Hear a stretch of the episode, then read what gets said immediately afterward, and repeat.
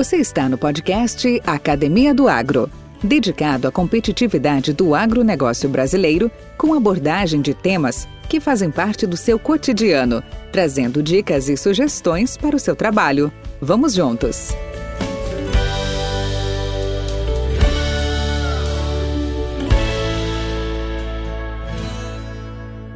Olá, olá, olá, pessoal da Academia do Agro. Aqui é Valdir Franzini, seu host, seu apresentador. E dando continuidade à nossa série de bioinsumos e suas tecnologias, hoje nós contamos com o Dr. Fernando Dini Andreotti, que é professor associado em microbiologia do solo na Escola Superior de Agricultura Luiz de Queiroz, Universidade de São Paulo. Para aqueles menos avisados, é a famosa Exalc aonde também a gente é oriundo, então é nosso colega Fernando estará aqui com a gente, que é engenheiro agrônomo, é doutor em genética e melhoramento de plantas pela mesma instituição. Livre docente em biologia do solo pela Exalc, ele também representa a International Society of for Microbioecology, ISME, aqui no Brasil, e é membro afiliado à Academia Brasileira de Ciências. Atua na área de microbiologia do solo e ambiental, com enfoque em análise independente de cultivo de comunidades microbianas. Estuda comunidades microbianas em áreas naturais, como os biomas Mata Atlântica, Caatinga e manguezais, e em áreas de produção agrícola também. Tem como objetivo principal gerar conhecimento para o desenvolvimento de uma agricultura mais produtiva e sustentável, tendo a biologia do solo como base de inovação. Pois bem, apresentado o Fernando, vamos conversar um pouco com ele. Podcast Academia do Agro. E aí, Fernando, tudo bem? Oi, Valdir, tudo bem? Obrigado pelo convite. Prazer estar aqui com você participando. Esperamos trazer informações importantes aí para o pessoal. Bacana, bacana. Mas, Fernando, como tudo tem um início, quero saber o seu início, como tudo começou. Conta um pouco é, sua história para nós. Vamos lá, essa é uma história interessante porque ela é cheia de, de, de mudanças, né? Uh, eu sou piracicabana, nasci em Piracicaba, né? Quando criança passeava pela cidade, mas nunca foi uma, um fã de uma escola agrícola, né? Como a gente chama piracicabanamente, é exalto, né? Então era um, uhum. um assíduo frequentador de lá, onde muita criança vai fazer muita coisa. E acabei de estudar lá. Por que, que eu entrei na Exalc? Porque lá em 97 a gente tinha as primeiras clonagens de, de organismos vivos, né, a Dolly sendo clonada, e eu comecei a gostar muito do tema de genética, né? Genética foi o que me levou até a agronomia. E assim que eu entrei na Exalc como aluno de graduação, eu fui para o departamento de genética fazer um estágio. E depois de umas duas semanas que eu percebi que o laboratório que eu entrei era um laboratório de genética microbiana, né? Mas eu já estava envolvido no estágio, gostei bastante e então eu comecei a trabalhar nisso dentro da agronomia com genética de bactérias que colonizam as plantas. E aí fiquei por cinco anos na graduação, fiquei no meu doutorado, né? Trabalhei naquela época com risosfera de plantas transgênicas que estavam começando a ser cultivadas, né? Há 20 e poucos anos atrás no Brasil. E aí, como agrônomo acadêmico que eu sempre fui, né? Sempre na parte de pesquisa teórica, entrei como professor no departamento de solos e aí vi esse mundo virar de ponta cabeça quando a gente vê todo esse surgimento do tema da sua fala de bioinsumos, né? Coisa que a gente está vendo que está acontecendo grandemente e me adequei uns 10, 7 a 10 anos atrás a esse mundo prático da agricultura. Então eu aprendi agricultura depois de muito tempo de formado, onde eu venho tentando incorporar conceitos da parte teórica para uma melhor compreensão do produtor, dos consultores sobre o que eles estão vendo acontecer no campo. Podcast Academia do Agro. Eu tive o prazer também de conversar com um colega seu, colega nosso também, xará seu, Fernando Ferraz de Barros. E ele e eu fiz uma pergunta para ele que era que vou passar para você porque ele até disse, essa é a pergunta para o meu xará. Que é, eu perguntei a ele assim: quais são os fatores que afetam a saúde do solo e, consequentemente, a biodiversidade de micro-organismos? né? Então ele falou assim, é. não, é, essa aí é com o meu xará mesmo. Ele vai te responder com mais propriedade. E aí, que resposta que eu dou, que eu recebo? Tá, essa pergunta você passou para o Vulgo Lodo, né? Formado na minha turma em 2002. E é uma pergunta... Era o ogro? Lodo. Lodo. Olha só, boa, boa. Vamos lá, esse conceito de saúde do solo, ele é um conceito super atual, bastante amplo, né, que tenta colocar em conjunto toda a visão que a gente tem de qualidade do solo em suas diferentes diretrizes, desde o processo pedológico, né, gerando solos com diferentes capacidades de ter saúde em diferentes níveis ou qualidade, né, não dá para comparar solos com estrutura diferente, né, tem, cada um tem seu potencial de hospedar um certo nível de qualidade, depois a gente incorpora nesse conceito de qualidade e saúde a questão de qualidade física, aqui a gente maneja, né? De compactação, etc, etc, erosão. A gente coloca a parte química, que talvez seja a que a gente mais sabe, que é todo o manejo nutricional desses solos. E agora a gente põe a parte biológica, né? Que é o conceito de biodiversidade, de atividade biológica, de presença de organismos benéficos. Então, tudo isso junto é o que vai construir para a gente a visão de qualidade barra saúde do solo, que em português é sinônimo, em inglês a gente prefere usar saúde do que qualidade, tá? Então, tudo isso faz parte. Agora, se a gente pensar só na parte biológica, que talvez seja a que a gente mais recentemente começou a explorar, né, entender o que, que vai mexer com ela, o que, que vai moldar esse componente biológico, a gente tem que colocar em perspectiva, entender que só com métodos mais recentes, vou colocar aí uns 15 a 20 anos atrás envolvidos, né, métodos de biologia molecular, métodos de indicadores mais assertivos, é que a gente vem conseguindo entender o que, que mexe nessa biologia do solo. E obviamente que ela segrega de acordo com o teor de matéria orgânica, né? Comida para os micro-organismos né, é fundamental, então modular a quantidade de matéria orgânica vai ser fundamental nessa modulagem da parte biológica, mas outros processos também. Né? Eu diria muito que a diversidade vegetal ela influencia demais a parte biológica, né? então quando a gente simplifica demais os sistemas de cultivo, a gente acaba simplificando também nosso sistema biológico. Né? Ou quando a gente tem algum tipo de manejo muito intensivo, né? Eu não gosto de colocar nessa perspectiva de dano, né? Porque os insumos eles inter, têm uma interface muito ativa com a parte biológica, nem sempre é danoso, mas se eu tiver um manejo intensivo, vamos pensar adubação em hortaliças, né? 3, 4 toneladas, é logicamente que ele vai ter um papel muito mais forte na salinização do sistema do que quando eu tenho um sistema de grãos. Então, os insumos podem ter esse papel. A gente precisa avaliar muito bem essa interação entre a molécula química e o solo, quanto que tem capacidade de tolerar isso. E a parte biológica fica no meio desse jogo, se ajustando e cumprindo melhor ou pior suas funções. E quais são as perspectivas futuras em relação ao uso de micro-organismos na agricultura e, e os, logicamente, os efeitos, né, os impactos na sustentabilidade? Veja, uma coisa que era muito pontual no passado, né? A gente aprendia muito na, na, nos cursos de agricultura sobre risóbio e soja, e um pouco de micorriza, mas não tinha aplicabilidade, era mais um conceito teórico, né? hoje se tornou um universo de conhecimentos, né? A gente já tem disciplinas específicas só para tratar de biologia de solo, de bioinsumos, assim por diante. Então a gente identifica hoje, por exemplo, uma geração dessas, dessas tecnologias que usam micro-organismos, que é fundamental, que é importantíssima, sustenta todo esse mercado que está vendo crescer desse jeito que cresce. Ali a gente tem como carro-chefe os controladores de doença, a maior parte do mercado está em controle de doença já, né? O insumo mais usado na agricultura, biologicamente falando, é tricoderma, hoje passou para de risóbio. Aí tem os organismos que sustentam a planta nutricionalmente, e aí vem fixador de nitrogênio, fósforo, vai entrar potássio, assim por diante. E a gente já também começa a entender que existem oportunidades, né, de ter tecnologias que moldam o funcionamento biológico do solo. Né? A gente chama isso de condicionadores biológicos de solo.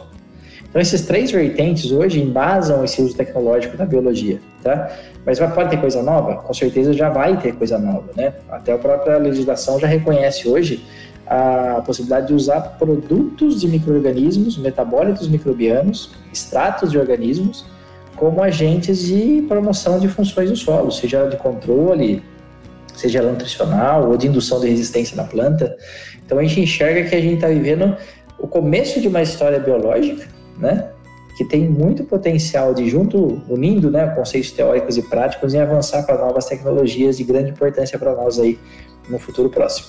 Podcast Academia do Agro. Cara, e como é que está hoje sendo feito, por exemplo, a interpretação? Você falou matéria orgânica, falou em alguns outros indicadores, mas assim, como é feita a interpretação hoje para esses indicadores biológicos em relação à qualidade do nosso solo? Como é que está sendo conduzido isso? Ah, juntamente com todo essa, esse conhecimento teórico e dele deriva toda a tecnologia, né? É importante colocar isso aqui numa conversa como essa. A pesquisa básica ela serve como alicerce para que a gente suba as paredes da inovação tecnológica, né? A inovação sem alicerce ela é muito capenga. Então aí vem a parte da cobertura, que é a parte da cobertura é o quê? É como é que eu meço isso a campo, né? Como é que eu vejo isso, como é que eu comprovo os efeitos. Então hoje existe uma demanda muito forte de a gente ter análises que sejam rápidas, né? Que o produtor tem sempre a pressa de ter o resultado para tomar a decisão, que sejam custo-efetivas, não pode custar mais caro que o próprio insumo, né? E que sejam de fácil interpretação. Tá? Combinar essas três características de uma análise biológica do solo não é simples. Né? Então o mundo está olhando para isso, nós no Brasil também, muita gente, tem muita coisa nova saindo, quem está no campo aí sabe quanta, quanta oportunidade tem para isso. E eu vou destacar duas, duas métricas aqui, tá? Dependendo do organismo, você pode ter mais. Por exemplo, se for micorriza, você pode olhar especificamente para micorrização. Mas para aspectos gerais, a gente olha muito para os chamados indicadores de atividade biológica, e a gente tem que lembrar da Embrapa, né? Tem que falar da doutora Ieda, que fez o trabalho de validação das enzimas como indicadores de atividade biológica. E junto desse vem a métrica acadêmica, né? Mais pesada um pouco, que é a parte de biologia molecular, que é de onde eu venho, né? Estou no meu doutorado em genética, então eu vim da biologia molecular. Então hoje a gente faz toda a descrição de sistemas biológicos do solo baseado em sequenciamento DNA, tá? Qual é a dificuldade atual? Para algumas análises mais do que outras, é a gente conseguir parâmetros, tá? Por exemplo, existem as tabelas de atividade biológica para algumas regiões do Brasil que são bem feitas pela Embrapa, mas não temos para todos os solos. Biologia molecular, a gente está tentando usar uh, inteligência artificial para gerar parâmetros. Mas a gente precisa acumular informação de tudo isso, ter mais análise, mais amostras, mais áreas, para que os sistemas sejam bem validados, né? Então, eu costumo dizer assim, às vezes, nós medimos biologicamente o que você quiser, se eu comparar três, quatro talhões, eu consigo identificar onde eu tenho sistemas melhores. Mas com uma única amostra em mãos, a gente ainda tem dificuldade para falar se aquele valor, aquele número que você obteve, se ele é um valor bom, médio ou, ou ruim, certo? Então ele está aprendendo a analisar e, logicamente, o tempo, a experiência vai trazer para a gente tabelas e parâmetros bem assertivos para essa classificação biológica de um solo. Fernando, eu na minha, na minha trajetória profissional, eu trabalhei muitos anos na área de fertilidade do solo, na área de, de adubação, muito mais na área comercial e também técnica, obviamente. E na época se falava, se falava e até hoje se fala muito da questão da, de nutrientes insolúveis, fósforo, uhum. potássio, uhum. etc. Como que os micro-organismos, a presença de micro-organismos no solo, hoje, atualmente, pode ajudar a tornar estes insolúveis é, mais disponíveis para as plantas? Qual que são os exemplos que nós temos hoje práticos disso? Eu gosto muito de usar a, a prática do uso de insumos biológicos embasado no processo natural, ou seja, em evolução, como é que as coisas surgiram. Se a gente olhar aqui nos solos tropicais, nas nossas situações no Brasil, os solos se formaram e deram origem ao que tem hoje, que são sistemas de baixa fertilidade natural, não quer dizer baixa quantidade de nutriente, pode ser que ele esteja na forma não disponível, né? O que é a forma não disponível? O potássio vai estar ligado a uma fração mineral, o fósforo pode ser mineral ou orgânico, mas não solúvel, né? o nitrogênio vai estar na forma atmosférica, e assim por diante. Quer dizer assim, que desses longo período que demorou para o solo se formar, os organismos que estabeleceram ali, e todo solo tem microorganismo vivo, né? Eles tiveram que de alguma forma aprender, se aprender é um, um jeito evolutivo de olhar para o processo, aprender a extrair nutrientes dessas fontes, né? Porque não tinha nutriente solúvel. É igual quando a gente é estudante, né? A gente tira dinheiro não sei de onde, né? Mas acha, mas não deixa de passear, não deixa de ir para as festas, não deixa de viver, né? Depois que a gente vai, vai ficando mais velho, a gente vai ver como é, é difícil, né? Mas a gente dava um jeito. Então, se eu voltar na minha teoria fundamental aqui da microbiologia, então os micro-organismos que colonizam solos tropicais, eles têm dentro de seus, seus metabolismos habilidades de disponibilizar nutriente. Primeiro para eles e, obviamente, para todo o sistema que está em volta deles. Qual que é o exemplo de maior eficiência disso na agricultura? Fixação biológica do hidrogênio, né? Feito por rizóbio em soja, né? Feito por outros rizóbios em outras plantas, e aí tem uma outra, um monte de variação que a gente não vai entrar nisso agora. Mas hoje a gente também olha para solubilizadores de fósforo, então tenho ali produção de ácidos, de enzimas que trabalham esse fósforo que pode ser liberado. Nem todo fósforo pode, mas uma fração pode. A gente olha para esses ácidos também na extração de potássio a partir de fontes insolúveis, né? E a gente começa a olhar que muita coisa acontece nesse sentido. Veja, o próprio uso do enxofre elementar na agricultura, ele é embasado em processo biológico. Por quê? Porque a planta não absorve enxofre elementar como ele vai ao solo, na forma de S0, né? É o contato superficial daquela pastilha do enxofre com o ambiente solo que faz com que eu acione sistemas de oxidação de enxofre elementar, processos biológicos, né? que vai gerar o sulfato que a planta consegue puxar. Então eu posso até teorizar aqui, se eu colocar enxofre elementar num solo com baixa atividade biológica, essa liberação do enxofre vai ser mais lenta. Tá? Então a gente percebe que a gente, sem querer, usa processos naturais de forma mais ou menos intensa para que a gente coloque nutrientes em formas assimiláveis pela planta. Tá? Então é um processo que surgiu com a própria evolução do sistema solo e sua estrutura biológica. Podcast Academia do Agro. Mas, cara, e aí? As vantagens são inúmeras, o desenvolvimento, as inovações estão cada vez mais presentes. Mas me fala uma coisa, no seu entendimento, quais são os principais desafios técnicos hoje para ampliação, aplicação de escala industrial desses micro-organismos na agricultura? Tá, nós temos duas frentes, tá? Duas frentes. Uma frente essa industrial, onde a gente tem uma visão humana de que a gente é capaz de pegar os principais organismos, produzir em grande escala e aplicar, ótimo. Se a gente conseguir fazer isso, a gente cumpre o um papel importante. Mas o maior reator que a gente tem para a produção de micro-organismos, sabe qual é? É o nosso próprio solo, né? Ali eles existem aos milhares, e se você der comida certo para ele e não atrapalhar muito, eles proliferam como ninguém. Então, eu falo muito assim que sistemas que eu tenho planta viva ou solo protegido o tempo todo, eu já estou contribuindo para a constante multiplicação de micro-organismos. E aí, obviamente, que se eu trouxer complexidade nessas formas de carbono, estou falando de diversidade de plantas, eu vou estar estimulando grupos distintos, e eles vão estar se estabelecendo, interagindo com os outros, reorganizando toda a rede de interações. E aí, se eu colocar uma planta ali em cima desse solo biologicamente mais equilibrado mais ativo, esses processos acontecem em maior performance. Né? Acho que não é segredo para ninguém, mas se a gente começar a eleger nas nossas áreas de produção, Brasil afora, sistemas de maior diversidade de plantas, que naturalmente levam à supressão de doenças, sistemas que pedem menos nutrientes, não estou dizendo que a gente vai substituir fertilizante, mas estou dizendo que a gente vai perceber analiticamente que parece que o sistema é mais eficiente em extrair esses nutrientes. Né? A gente vai criar solos onde o sistema acontece melhor onde a conversão do potencial genético da planta, que é o que é caro que a gente paga pela semente, né, se converte em produto final de forma mais eficiente, né? A gente preserva a capacidade dessa planta. Então, eu falando assim que a parte biológica, ela entra muito bem numa visão de integração no todo o meu manejo, maximizando o uso do nutriente pela planta, otimizando a proteção vegetal, que a gente faz muitas vezes com químico e vai ter que fazer muitas vezes com químico, mas por vezes ele pode se hospedar em processos biológicos. E a parte biológica é um suavizante da produção.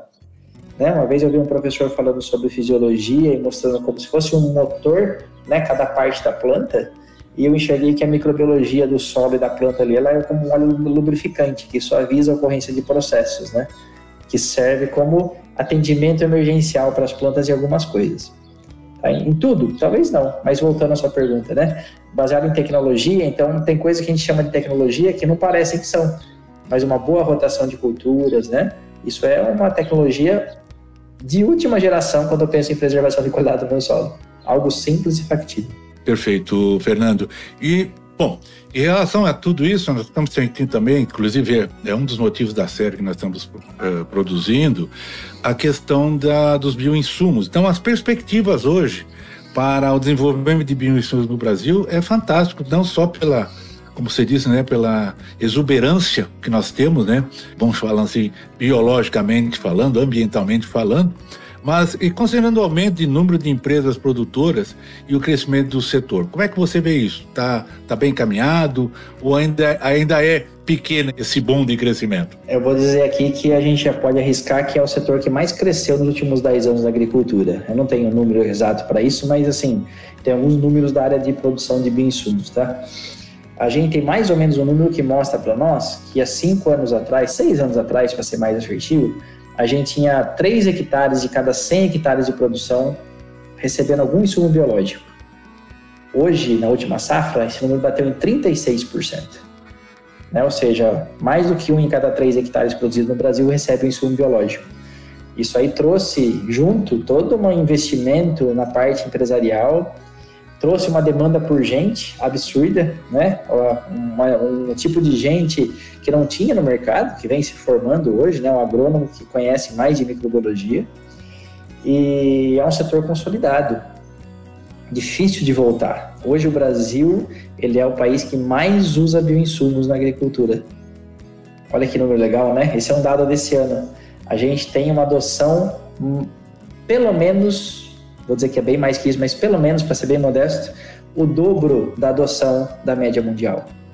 Se pensar em controle biológico, nutrição de planta, em estimulante de crescimento, tudo isso a gente ganha na adoção. Em parte porque a gente precisa, nossos sistemas eles são intensivos, né?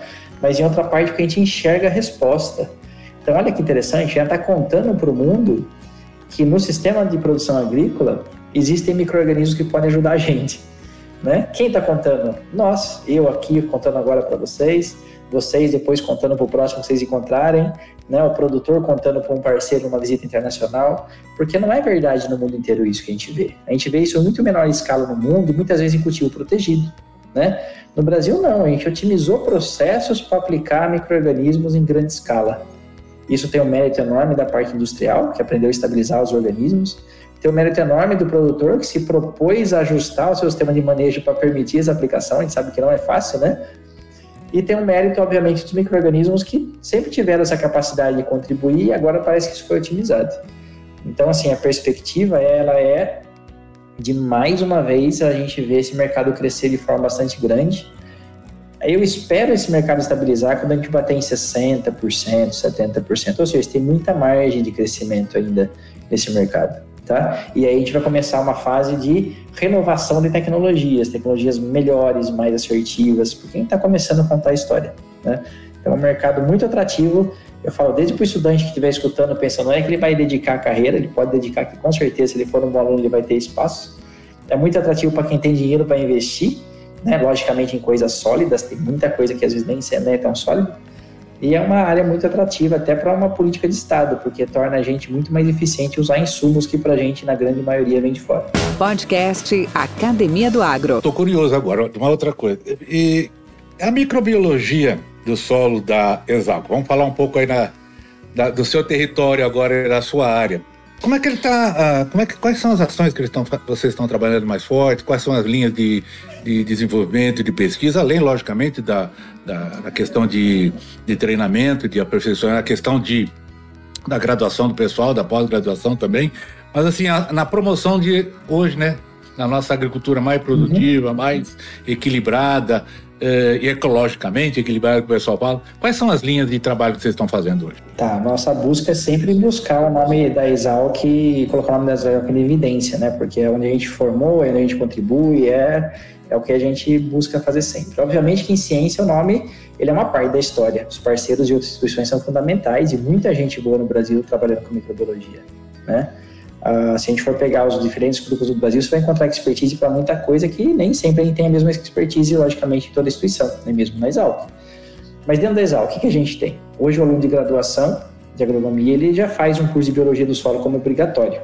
Só isso? Não, ele também tem lá microbiologia clássica, ele também vai falar de microbiologia de alimentos, ele também vai falar de outros aspectos de fitopatologia, genética microbiana, tá? Se a gente colocar aí depois na pós-graduação, a gente tem um programa de pós-graduação em microbiologia, né, que eu coordenei por um tempo, hoje outros colegas coordenam, mas que tem expertise como na área de bioprospecção de grupos microbianos que produzem moléculas ativas para diferentes processos. O meu grupo trabalha com ecologia microbiana, né, ou seja, entende como é que essa mudança do uso do solo influencia na composição biológica, na atividade biológica, a interface com todo o sistema agrícola.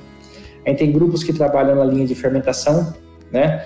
A gente tem alguns grupos começando a tocar na parte industrial. A gente tem uma série de possibilidades, controle biológico, né, bioinsumos, exatamente voltado para defesa contra plantas e pragas. A gente encontra uma gama de, possibilidades aqui, né? Se a gente pegar o pessoal do Sena também, muito forte na parte de ecologia microbiana, na parte de bioinformática, que é uma parte que sustenta muito esse embasamento teórico que a gente tem. Então, eu vou dizer que a gente tem um grupo bem estrategicamente formado aqui, que oferece nível de graduação e pós-graduação todo o conhecimento de como é que essa parte biológica é, vem evoluindo né, em escala mundial, em diferentes sistemas, a gente vem colocando muito isso na linha da agricultura. Tá? Que por mais que pareça que não, né, quando eu pego a microbiologia humana, ela tem várias similaridades com a microbiologia do solo. Né? Nosso corpo é cheio de micro-organismos, solo também. A minha dieta mexe com a microbiota do meu corpo? Sim, a dieta do solo também. Né? Se eu tomar um remédio meio forte, mexe, desequilibra a microbiota? Sim. Se eu fizer uma prática meio invasiva no solo? Também. Então a gente acaba usando ferramentas similares para traçar correlações entre ambientes diferentes. Não, bacana, Fernando. E aí? o que, que você faria de diferente se você tivesse começado hoje novamente? Você olhando é. para trás desses seus 20 e tantos anos, você, cara, eu acho que eu poderia ter feito isso ou aquilo. Ou tá tudo bem, não mudaria nada. Eu, eu, eu, bom, primeiramente eu devo dizer que eu acho que eu tive eh, decisões não esperadas, mas assertivas, né? Eu era o agrônomo mais diferenciado da turma, que nunca tinha ido para o campo, né? E agora acho que eu tenho rodado bastante Brasil afora. Agora veja, eh, dentro dessa linha de biologia de solo, tem dois pontos que são pouquíssimo explorados que me atraem a atenção. Não dá tempo de fazer tudo, né? Mas existe uma brecha enorme para estudar vírus de solo. A gente sabe que eles podem estar trocando informação entre organismos, decodificando informação genética, mas tem pouquíssima coisa em cima disso. E também dentro de biologia de solo, a gente tem a parte de protozoários. Não são nem os macro-organismos, né? nem esses micro, mas são aqueles organismos que são um pouco mais eh, dependentes, é uma diversidade enorme. Protozoário é um nome português para muita coisa dentro de taxonomia e que a gente tem pouca coisa também em cima disso. Então, existe espaço para muita inovação ainda, é isso que eu estou querendo dizer, né? Então, dá para a gente conjuntar aí nessa parte microbiológica e macrobiológica outros elementos aí que podem ajudar a gente a compreender o funcionamento do processo. Fernando, você já foi discípulo, você já foi aluno, hoje você é mentor, hoje você é professor, hoje você é consultor, você é pesquisador. E que conselho você daria para esses nossos colegas é, entrantes, esses atuantes, né? Não tão novos assim, talvez como eu também. Eu sou, eu sou ainda um guri, né? Tô um corpinho de 6.7, mas com uma mente de 25. Então também tô, tô no jogo. Que conselho você daria aqui para o nosso pessoal do agro? Eu acho que a agricultura, ela por si só é uma grande escola, né? Uma grande escola porque eu falo assim, muito quando eu estou no ambiente fora do agro, né, colegas, amigos, família, eu falo a agricultura preserva um instinto humano que é o mais interessante de todos, que é o espírito cientista. Todo mundo trabalha na agricultura não deixa de ser cientista nunca, né? Toda criança nasce cientista, toda criança nasce cientista. Ela vai lá, ela põe a mão, ela puxa, ela joga, ela enfia o dedo na tomada, porque ela quer ver o que acontece e depois a gente perde isso na nossa formação. Alguns colegas que são, sei lá, trabalham na parte industrial, ele aperta botões, ajusta algumas coisas, outros faz processos, mas aquela experimentação, olhar crítico, a vontade de otimizar, querer ser o primeiro a fazer, né? Isso aí o agricultor preserva. Isso é ser cientista. Né? Então, acho que o principal recado é não deixar de ser cientista nunca, né? Porque é o que diferencia nós humanos dos outros bichos. A gente testa, a gente aprimora, a gente busca, e não tem fim. Não dá para chegar e falar assim, ah, daqui cinco anos, acabou, fizemos tudo em microbiologia, agora usa o que vocês querem. Não, não vai acabar. Vão ter 500 anos de história aqui em cima dessa nossa conversa. Alguém vai olhar e falar: Nossa, olha quanta coisa errada o Fernando falou aquele dia com o Valdir. Olha como a gente sabe melhor hoje. E é isso que a gente espera na ciência: que o conhecimento vá melhorando a cada momento. Tá? Então, é acho que o, o recado é: continue sendo cientista. É verdade. Fernando, muito obrigado pelo, por essa oportunidade, um papo muito bacana. Antes de mais nada, gostaria de deixar a nossa nosso podcast, a Academia do Agro, à sua disposição. É uma arena aberta. Uh, uh, gostaríamos de tê-lo novamente aqui. Quem sabe a gente até um assunto mais, mais específico, de repente algum, alguma linha de trabalho que esteja sendo desenvolvida. Eu mesmo teria, tenho várias curiosidades, que não vem o caso agora também de, de perguntar, mas assim, que eh, queira, fique, fique aberto esse, esse, essa intimação, já não é nem um convite, é uma intimação, tá? E a todos os nossos ouvintes também, caso vocês tenham dúvidas, perguntas, comentários, eh, críticas ou mesmo, ou mesmo elogios, sem problema nenhum, tá, os contatos, tanto meu como do Fernando, e do, do podcast, estarão aí no, no Webnote, na descrição do podcast e e-mails, essas coisas todas, é só mandar para a gente e a gente, com o maior prazer, vai responder. Fernando, grato novamente e espero encontrá-lo em breve. Bom trabalho aí para ti. Muito obrigado. Até mais, pessoal. Se encontra nessas voltas da vida. Um abraço. Um abraço. Esse podcast faz parte da rede Agrocast, a primeira e maior rede de podcasts do agro do Brasil. Acesse www.redeagrocast.com.br. A edição e masterização desse podcast são feitas pela Fábrica de Podcast. Acesse fabricadepodcast.com.br e saiba mais.